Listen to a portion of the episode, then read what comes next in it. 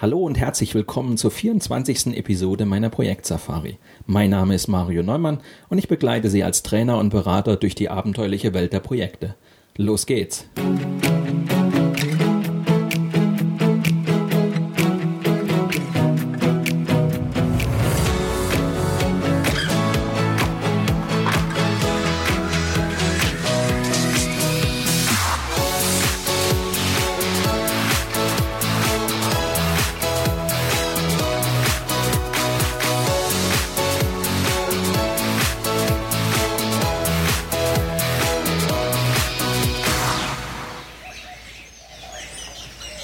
Mit der heutigen Sendung schließen wir die Etappe 6 und damit die Krisensituationen in Projekten ab.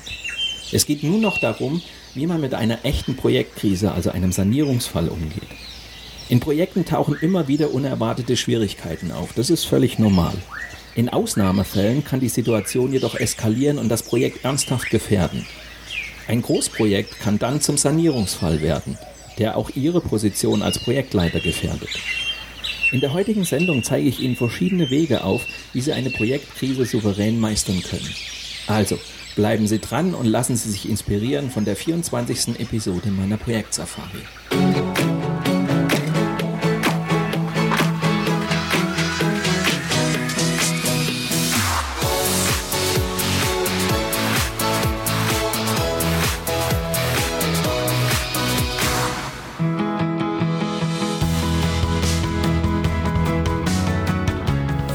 24. Wenn das Abenteuer aus dem Ruder läuft. Projektkrisen souverän meistern. Große Projektpleiten sind keineswegs seltene Einzelfälle. Deutschland leistet sich Jahr für Jahr in Unternehmen, aber auch in der öffentlichen Verwaltung eine ganze Reihe millionenschwerer Debakel. Projekte, die aus irgendwelchen Gründen komplett aus dem Ruder laufen. Gelegentlich kommen solche Vorfälle auch ans Licht der Öffentlichkeit. Rund 900 Millionen Euro Lehrgeld kostete zum Beispiel das fehlgeschlagene IT-Projekt Fiskus, mit dem sich die deutschen Finanzämter eine einheitliche Software geben wollten. Das System funktionierte nie richtig, sodass das Projekt am Ende eingestellt wurde. Oder erinnern wir uns an das Mode-System Toll Collect, Deutschlands wohl bekanntestes IT-Projekt. Hier funktionierte die Technik zwar, aber 16 Monate Verzögerung und Einnahmeverluste in Höhe von 3,5 Milliarden Euro machen auch dieses Projekt zur großen Pleite. Thema dieser Folge sind die wirklich großen Projektkrisen, die große Schäden anrichten können. Für das Unternehmen und darüber hinaus. Wenn ein Lieferant seinen Termin versäumt oder das IT-System abstürzt, mag das zwar höchst unangenehm sein. Mit einer gemeinsamen Kraftanstrengung bringt man das Projekt dann aber wieder auf die Spur. Im Rückblick ist es ein glücklich bestandenes Abenteuer, von dem die Teammitglieder gerne erzählen. Im Unterschied dazu gehen große Projektkrisen an die Substanz.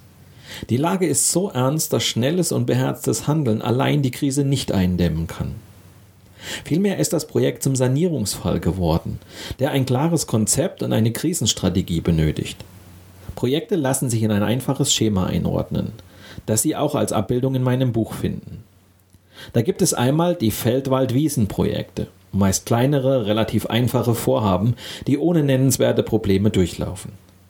Gelegentlich geraten diese Projekte in Schwierigkeiten, dann entwickeln sie sich zu Ärgernissen.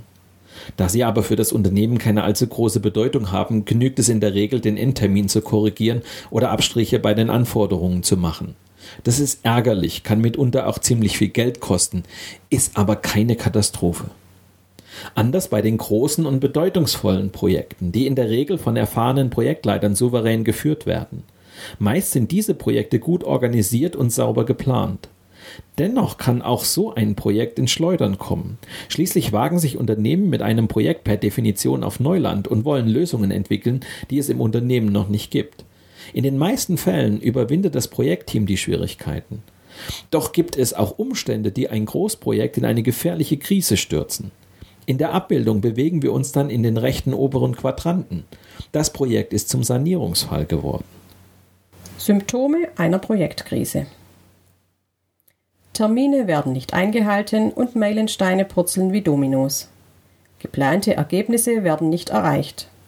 Wichtige Mitarbeiter verlassen das Projekt. Die Stimmung im Team wird immer angespannter, die Zusammenarbeit leidet. Es werden häufiger Fehler gemacht, gleichzeitig sinkt aber die Fehlertoleranz. Der Aufwand für Controlling und Reporting steigt, weil plötzlich immer neue Berichte gefordert werden. Der Auftraggeber steht nicht mehr hinter dem Projekt und stiehlt sich aus der Verantwortung. Man kann zwei Varianten unterscheiden, bei denen ein Großprojekt zum Sanierungsfall wird.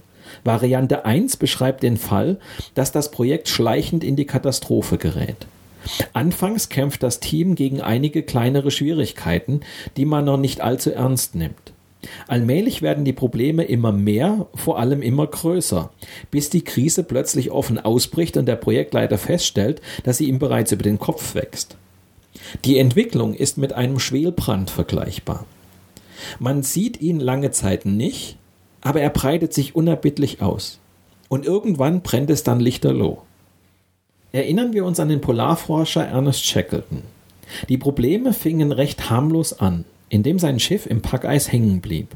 Auch die Überwinterung im antarktischen Polarwinter bewegte sich im Rahmen des Normalen. Doch allmählich spitzte sich die Situation zu. Das zerstörte Schiff, der Rückweg abgeschnitten, die Stimmung der Mannschaft am Boden. Kaum hatte Shackleton ein Problem gelöst, tauchten drei neue auf. Die Lage wurde für die Expeditionsteilnehmer immer lebensbedrohlicher. Oder werfen wir einen Blick in die Projektwelt von heute, auf einen Automobilkonzern, der eines der modernsten Ersatzteillager der Welt betreibt. Was dort kurz nach der Jahrtausendwende zunächst nach ein paar kleineren Fehlern in der Steuerung aussah, entpuppte sich in der Folge als Desaster, bis schließlich keine Ersatzteile mehr das Lager verlassen konnten. Vergeblich warteten die Autowerkstätten auf ihre Lieferungen. Teilweise mussten sie sogar Neuwagen ausschlachten, um an dringend benötigte Ersatzteile heranzukommen. Zu allem Überfluss bekam die Presse Wind von der Sache. Ein bis unters Hallendach gefülltes Lager und keiner bekommt auch nur ein einziges Teil da heraus. Welch eine Story. Variante 2 beschreibt den Fall, dass ein überraschendes Ereignis eine nicht beherrschbare Kettenreaktion auslöst. Die Entwicklung ist vergleichbar mit einem Feuer, das in einem Munitionslager ausbricht und in kurzer Folge die Depots in die Luft jagt. In solchen Fällen hilft auch kein Notfallplan mehr. Ein solches Desaster erlebte der Projektleiter eines Pharmakonzerns. Im Rahmen seines Projekts sollte ein wichtiges neues Medikament auf den Markt kommen. Über Jahre hinweg hatte das Projektteam die Zulassung vorbereitet, die notwendigen Studien erstellt und die Ergebnisse akribisch dokumentiert. Da brachte die Konkurrenz völlig überraschend ein ähnliches Produkt auf den Markt. Das Fatale dabei, die Nebenwirkungen des Konkurrenzprodukts veranlassten die zuständige Behörde, die Zulassungsbestimmungen drastisch zu verschärfen. Eine Katastrophe für das Projektteam, das unmittelbar vor dem Projektabschluss gestanden hatte. Die mehrere zehntausend Seiten umfassende Dokumentation war weitgehend hinfällig. Quasi über Nacht wurde das Projekt zum Sanierungsfall. Ganz gleich, wie es dazu kommt, ob schleichend oder durch ein unerwartetes Ereignis, das eine Kettenreaktion auslöst. Projekte können zum Sanierungsfall werden. Nun muss der Projektleiter sich als Krisenmanager bewähren, wenn er das Projekt ebenso wie seinen eigenen Kopf retten will. Einen Ausweg finden. Blicken Sie nach vorn.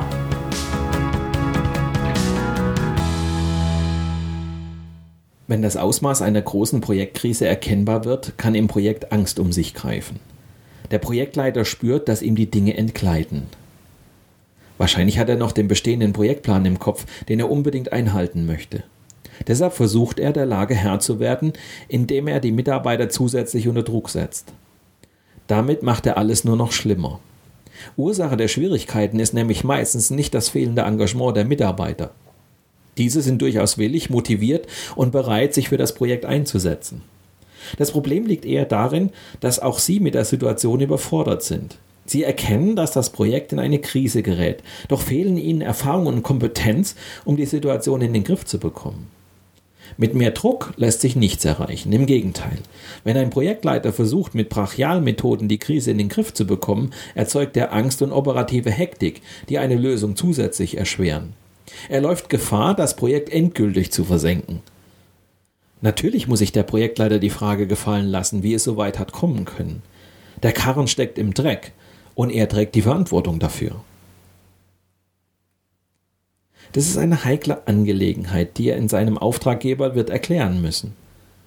Es wäre jedoch ein Fehler, nun eine Debatte über die Schuldfrage vom Zaun zu brechen. Das würde das Projekt keinen Millimeter voranbringen. Selbst wenn man nach einer Woche einen Schuldigen ausgemacht hat, wird man feststellen, die Krise ist immer noch da. Verloren hat man jedoch eine Woche kostbare Zeit. Die Suche nach Schuldigen ist rückwärtsgewandt. Zur Lösung des Problems kann sie nichts beitragen. Stattdessen gilt es, den Blick nach vorne zu richten und einen Ausweg zu finden. Das klingt einfach, zählt jedoch zu den größten Problemen in Krisensituationen.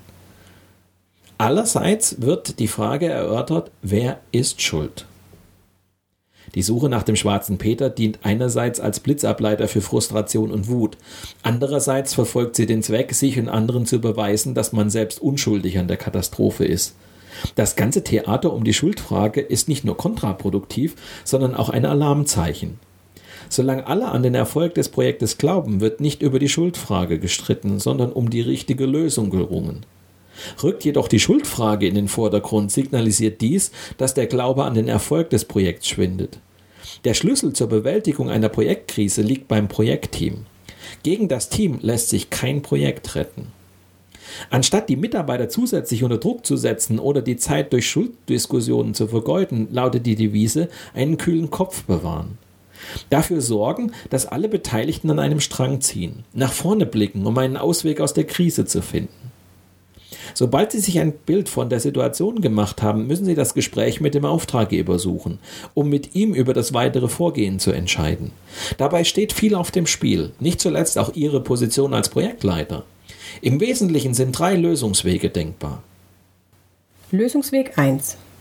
Der Auftraggeber traut Ihnen zu, dass Sie den Karren selbst wieder aus dem Dreck ziehen. Möglicherweise stellt er Ihnen einen Berater oder Coach zur Seite. Lösungsweg 2. Der Auftraggeber kommt zu dem Schluss, dass massive strukturelle Probleme das Projekt gefährden und deshalb auch organisatorische Eingriffe außerhalb des Projekts erforderlich sind. Er richtet einen Sanierungskrisenstab ein, gegebenenfalls unter der Leitung eines externen Sanierungsmanagers. Lösungsweg 3. Der Auftraggeber entscheidet sich für die ganz harte Tour. Ein externer Krisenmanager soll es richten. Dieser übernimmt an ihrer Stelle die Projektleitung. Weg 1. Der Projektleiter führt das Projekt aus der Krise. Angenommen, Ihr Projekt ist in eine ernsthafte Krise geraten. Wenn Sie jetzt das Gespräch mit dem Auftraggeber suchen, geht es auch um Ihre Rolle. Hat ein Projekt das Stadium eines Sanierungsfalls erreicht, wird häufig der Projektleiter ausgetauscht und durch einen externen Krisenmanager ersetzt.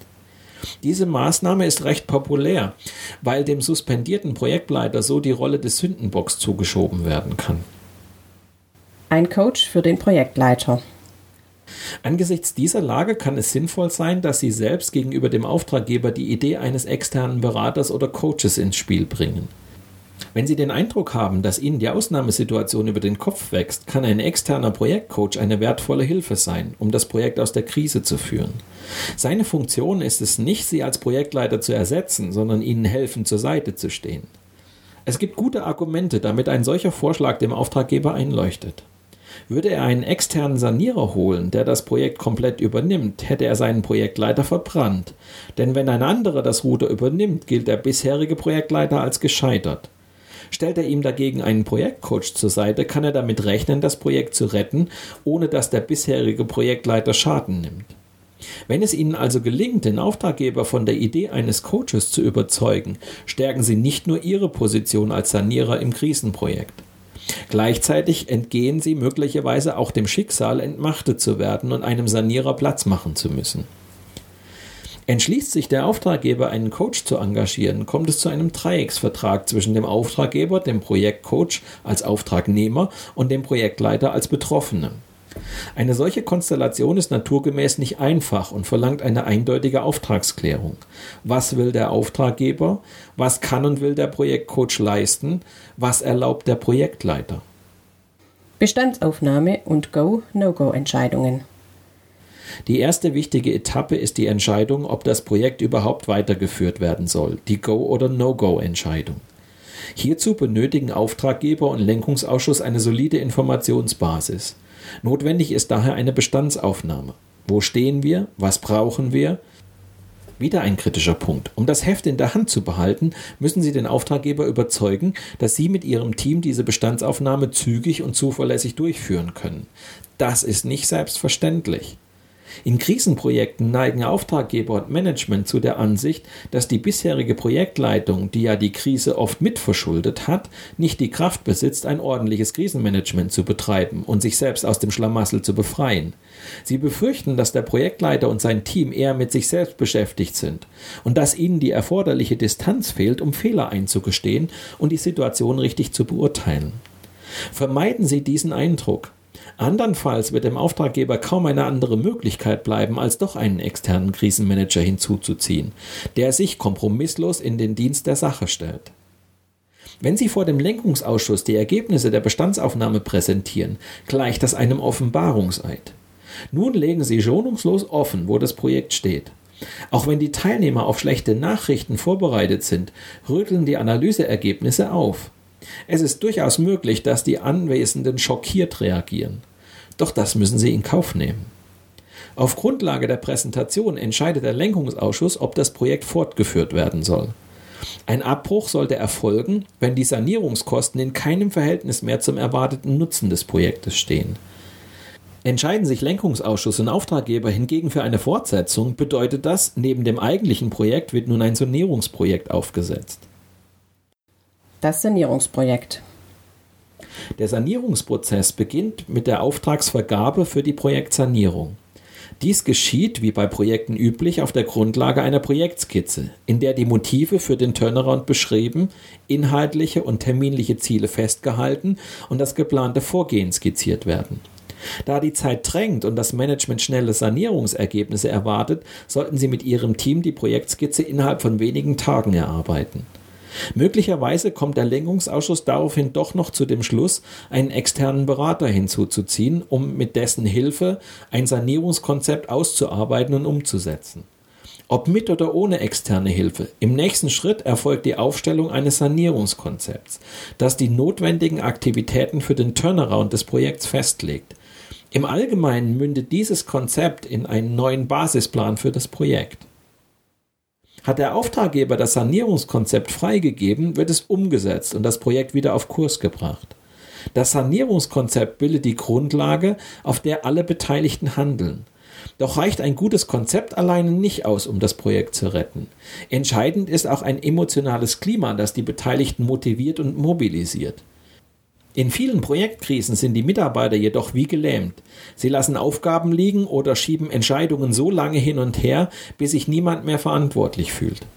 Aufgabe des nun als Sanierer tätigen Projektleiters ist es, den gordischen Knoten zu durchschlagen und die Entscheidungs- und Handlungsfähigkeit wiederherzustellen. Weg 2. Ein Sanierungskrisenstab wird eingerichtet. Eine erste Analyse der Projektkrise fördert häufig massive Mängel in der Projektorganisation zutage. Das zeigt sich zum Beispiel daran, dass der Lenkungsausschuss nicht wirklich in das Projektgeschehen involviert war, sondern mehr oder weniger zum Debattierclub der Statusberichte verkam. Die Mitglieder des Lenkungsausschusses glauben, dass sie selbst alles getan haben, um das Projekt optimal zu betreuen und zweifeln nun an den Fähigkeiten des Projektleiters, weil das Projekt in der Krise steckt. Auch der Projektleiter glaubt, alles in seiner Macht Stehende getan zu haben, und doch entgleitet ihm das Projekt. Zu allem Überfluss muss er sich mit Dingen befassen, die nicht in seinem Einflussbereich liegen, für die er aber trotzdem die Verantwortung trägt. Oft sind es solche Organisationsdefizite, die ein Projekt erst zum Sanierungsfall werden lassen. Der Organisation fehlt schlicht der notwendige Reifegrad für die Abwicklung von Großprojekten. Sprich, es mangelt an Projekterfahrung, Führungskompetenz, Methoden und standardisierten Prozessen. Also an den Voraussetzungen, um solche Projekte erfolgreich abwickeln zu können. Diese Defizite haben dann nichts mit dem Krisenprojekt selbst zu tun. Vielmehr liegen die Ursachen der Schwierigkeiten in der Trägerorganisation begründet.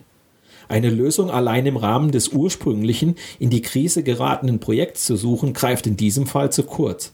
Vielmehr bedarf es auch organisatorischer Maßnahmen, um im Unternehmen projekttaugliche Strukturen zu schaffen. Diese doppelte Aufgabe sollte in die Hände eines Sanierungskrisenstabs gelegt werden. Eine Taskforce zur Projektrettung. Der Sanierungskrisenstab lässt sich als Taskforce zur Projektrettung bezeichnen.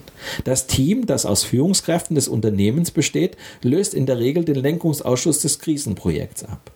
Die Mitglieder des bisherigen Lenkungsausschusses haben sich im Wesentlichen darauf beschränkt, Informationen auszutauschen.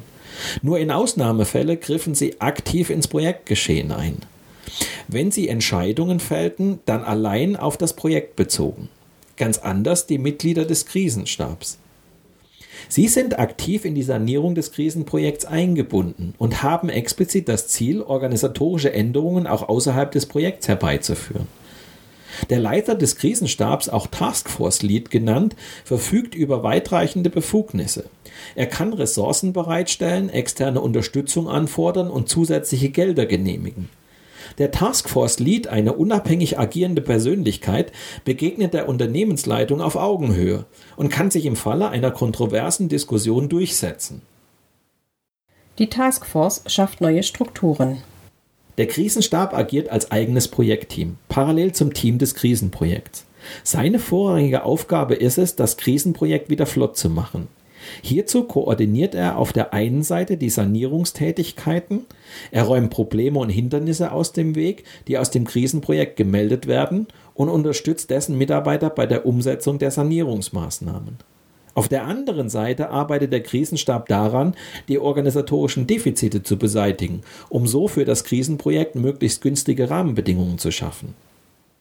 Der Krisenstab, also die Taskforce, trifft sich in regelmäßigen Abständen, idealerweise wöchentlich, um die Informationen aus dem Krisenprojekt zu analysieren. Ein besonderes Augenmerk gilt dabei dem Fortschritt, der im Projekt erzielt wird, den Hindernissen, die nicht innerhalb des Projekts gelöst werden können, den Risiken, die den Projektfortschritt zusätzlich gefährden, der Stimmung im Team, die regelmäßig erfasst wird. Auf dieser Grundlage trifft der Krisenstab dann die notwendigen Entscheidungen und Maßnahmen, um den Sanierungsprozess voranzubringen. Für das Unternehmen hat die Einrichtung eines Sanierungskrisenstabs einen interessanten Nebeneffekt. Die Taskforce rettet, wenn alles gut geht, nicht nur das Krisenprojekt, sondern schafft zugleich die notwendigen Prozesse und Strukturen, um künftig komplexe und schwierige Projekte erfolgreich aufsetzen zu können. Zudem fungiert der Krisenstab quasi als Lernkatalysator für das Unternehmen. Probleme, die aus den Projekten an den Krisenstab gemeldet werden, können unmittelbar in einen kontinuierlichen Verbesserungsprozess einfließen. Dadurch verbessern sich die Rahmenbedingungen für laufende und künftige Projekte des Unternehmens. Weg 3. Ein Krisenmanager übernimmt das Zepter. Legt ein Projekt eine Bruchlandung hin, schlägt die Stunde des Spezialisten mit Rambo-Image. Der Auftraggeber engagiert einen externen Krisenmanager, damit dieser das Projekt saniert. Wir haben einfach das Skalpell genommen und losgelegt. Der Patient bekam keine Betäubung und litt höllische Schmerzen. Aber er wurde wieder gesund. Beschreibt der Sanierungsmanager Greg Brenneman das Vorgehen, mit dem er die amerikanische Fluglinie Continental Airlines vor dem Konkurs bewahrte und zum Erfolg zurückführte. Als Brenneman seinen Job übernahm, lag die Airline völlig am Boden. Ganz ähnlich ergeht es einem Krisenmanager, der für die Sanierung eines Großprojekts geholt wird. Die Lage scheint aussichtslos. Es fehlt eine Strategie, die Projektkosten sind explodiert, die Arbeitsmoral abgestürzt, das Management nervös, der Kunde verärgert. Das alles soll sich nun ändern, möglichst bis morgen. Trotz der prekären Lage muss der Krisenmanager bei seinem ersten Auftritt Zuversicht ausstrahlen und nachvollziehbar darlegen können, dass die Schwierigkeiten lösbar sind. Bei solchem Zeit- und Erfolgsdruck kann der Krisenmanager nicht erst an einer eleganten Strategie feilen und Pläne für eine reibungslose Umsetzung ausarbeiten. Entscheidend sind vielmehr Pragmatismus und Schnelligkeit. Eine Chance hat er nur, wenn er sich anhand von Dokumenten und Gesprächen innerhalb von etwa zwei Wochen einen Überblick verschafft und ein Turnaround-Konzept erstellt. Auf dieser Grundlage entscheidet dann der Auftraggeber oder der Lenkungsausschuss, ob das Projekt weitergeht oder besser abgebrochen werden sollte. Geht es weiter, muss der Krisenmanager das Konzept umgehend und konsequent umsetzen, ohne Rücksicht auf anderslautende Theorien. Wenn wir die wesentlichen Anforderungen und Merkmale eines guten Krisenmanagers zusammenstellen, ergibt sich das Bild einer starken Persönlichkeit. Vergleichbar der eines Kapitäns, der im Sturm gelassen auf der Brücke steht, Entscheidungen trifft und Kommandos gibt. Ein Krisenmanager vermittelt allen Projektbeteiligten, also auch seinem Auftraggeber, das berechtigte Gefühl, dass er die Sache voll im Griff hat. Er bringt das Feeling für einen Turnaround mit, das heißt, er gewinnt schnell das Commitment des Teams und versteht es, die Beteiligten zu motivieren. Er tritt überzeugend und entschlossen auf und hat das Rückgrat, auch unliebsame Entscheidungen zu treffen.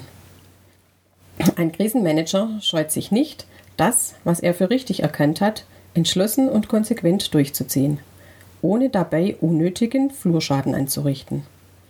Er ist authentisch, kommuniziert offen und ehrlich und legt die erforderlichen Entscheidungen so dar, dass die Projektbeteiligten sie nachvollziehen können.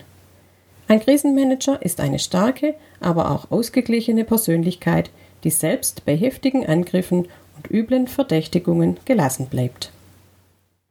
Er kann die Arbeit im Team straff organisieren und steuern, bringt also die notwendige Arbeitsmethodik für einen Kriseneinsatz mit. Ein Krisenmanager konzentriert sich auf das Wesentliche, setzt die richtigen Prioritäten und trifft, falls notwendig, auch schwerwiegende Entscheidungen. Er entzieht sich erfolgreich überflüssigem Drängen aus dem Management und vermeidet jede Form von Aktionismus. Sein Status als Externer erlaubt es dem Krisenmanager, organisatorische Regeln gezielt zu brechen, soweit dies für die Sanierung des Projekts erforderlich ist. Führungskräfte und Mitarbeiter werden das durchgehen lassen, weil sie ihm weder bösen Willen noch eigene Machtinteressen innerhalb der Organisation unterstellen können. Gewinnt der externe Krisenmanager an Macht, ist dies in den Augen aller Beteiligter nur temporär und ruft deshalb keine weiteren Widerstände hervor. Spätestens wenn der Krisenmanager aus dem Unternehmen ausscheidet, hat er seinen Einfluss ja wieder verloren. Klar ist, dass ein Spezialist mit diesen Qualitäten nicht einfach im Telefonbuch steht. Auch wenn die Zeit drängt, sollte ein Projektauftraggeber mehrere in Frage kommende Berater prüfen und interviewen, bevor er sich für einen Krisenmanager entscheidet. Schließlich möchte er diesem eine große Verantwortung und umfangreiche Kompetenzen übertragen.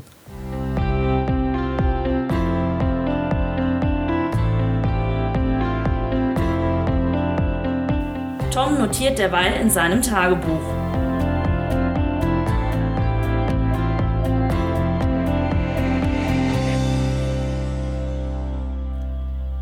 Die letzten Tage stand das Projekt auf der Kippe.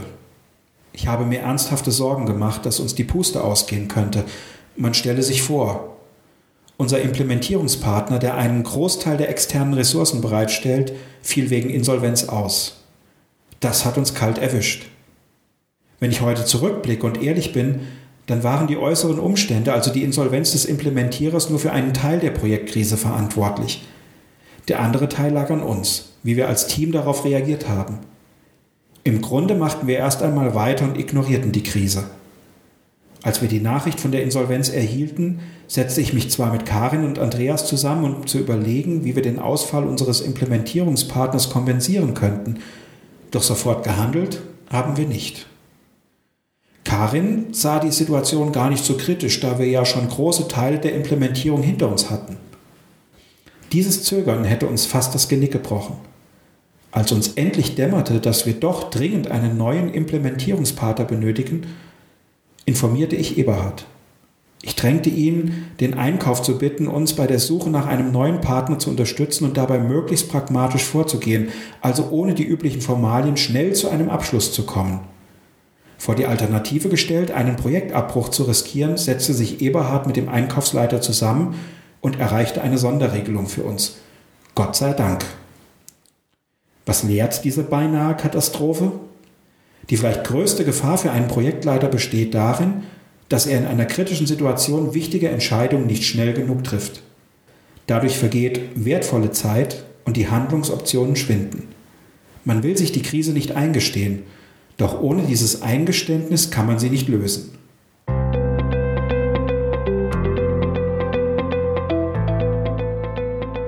Einige weitere Dinge, die ich daraus lerne. Behalte bei Fehlentwicklungen im Projekt einen kühlen Kopf. Operative Hektik macht die Sache selten besser. Meist verschärft sich die Krise dadurch nur unnötig. Ziehe wichtige Teammitglieder zu Rat und prüfe, ob sie die Lage im Projekt ähnlich kritisch beurteilen wie du selbst. Mache das Management auf die Brisanz der Lage aufmerksam, fordere klare Entscheidungen und führe ihnen vor Augen, was passiert, wenn nichts passiert. In Krisensituationen ist Mut gefragt, Probleme klar anzusprechen, Konsequenzen aufzuzeigen, Prioritäten zu setzen und die richtigen Forderungen zu stellen. Verzichte in größeren Projekten niemals auf ein solides Risikomanagement. Es ist das einzige Instrument, mit dem du dir solche Situationen einigermaßen vom Hals halten kannst.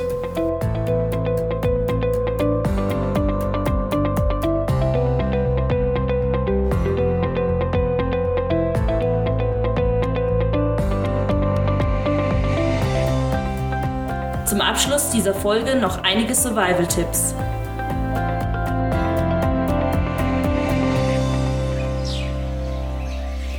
In Projekten tauchen immer wieder unerwartete Schwierigkeiten auf. Das ist völlig normal. In Ausnahmefällen kann die Situation jedoch eskalieren und das Projekt ernsthaft gefährden. Ein Großprojekt kann dann zum Sanierungsfall werden, der auch Ihre Position als Projektleiter gefährdet. Sprechen Sie mit Ihren Mitarbeitern am besten unter vier Augen, nur so finden Sie heraus, wie es um Ihr Projekt wirklich steht. Blicken Sie den Tatsachen ins Auge und passen Sie Ihr Vorgehen der Realität an. Nichts ist schlimmer, als Plänen hinterherzulaufen, die ohnehin längst überholt sind. Suchen Sie umgehend das Gespräch mit dem Auftraggeber, wenn das Projekt in ernste Schwierigkeiten gerät. Wenn Ihnen die Ausnahmesituation der Krise über den Kopf wächst, kann es sinnvoll sein, dass Sie von sich aus die Unterstützung durch einen externen Projektcoach ins Spiel bringen. Krankt das Projekt an Mängeln in der Projektorganisation, sollte das Unternehmen einen Sanierungskrisenstab einrichten, der die Rahmenbedingungen für das Projekt ändert. Rechnen Sie mit der Möglichkeit, dass der Auftraggeber einen externen Krisenmanager einsetzt und Sie Ihren Job als Projektleiter verlieren. Weitere Informationen zu mir und meiner vielfältigen Arbeit als Trainer und Berater finden Sie auf meiner Internetseite unter www.projektsafari.de. Und wenn Sie Anregungen oder Fragen haben oder einfach nur mit mir ins Gespräch kommen wollen, dann rufen Sie mich an oder schicken Sie mir eine E-Mail.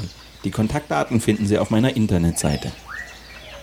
In der kommenden Sendung steigen wir ein in die siebte und letzte Etappe der Projektsafari. Dabei lernen wir unseren letzten Abenteurer, nämlich Charles Lindbergh, kennen, der als erster Mensch im Alleinflug nonstop den Atlantik überquert hatte.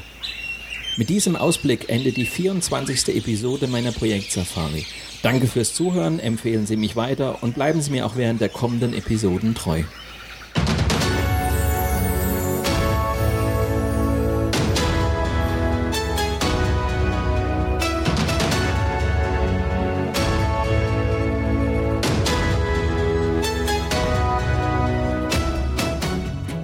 Die Projektsafari gibt es immer dann, wenn Sie wollen. Zum Frühstück, im Auto auf dem Weg zur Arbeit oder abends auf der Couch. Nur zum Einschlafen ist die Projektsafari nicht zu empfehlen. Viel zu informativ. Wenn Sie das alles noch einmal in Ruhe nachlesen möchten, dann empfehlen wir Ihnen das gleichnamige Buch aus dem Campus Verlag. Weitere Folgen dieses Hörbuchs finden Sie in unserem Blog unter projektsafari.de, bei iTunes oder in einigen anderen Podcast-Plattformen. Und neue Episoden gibt es jeden Freitag.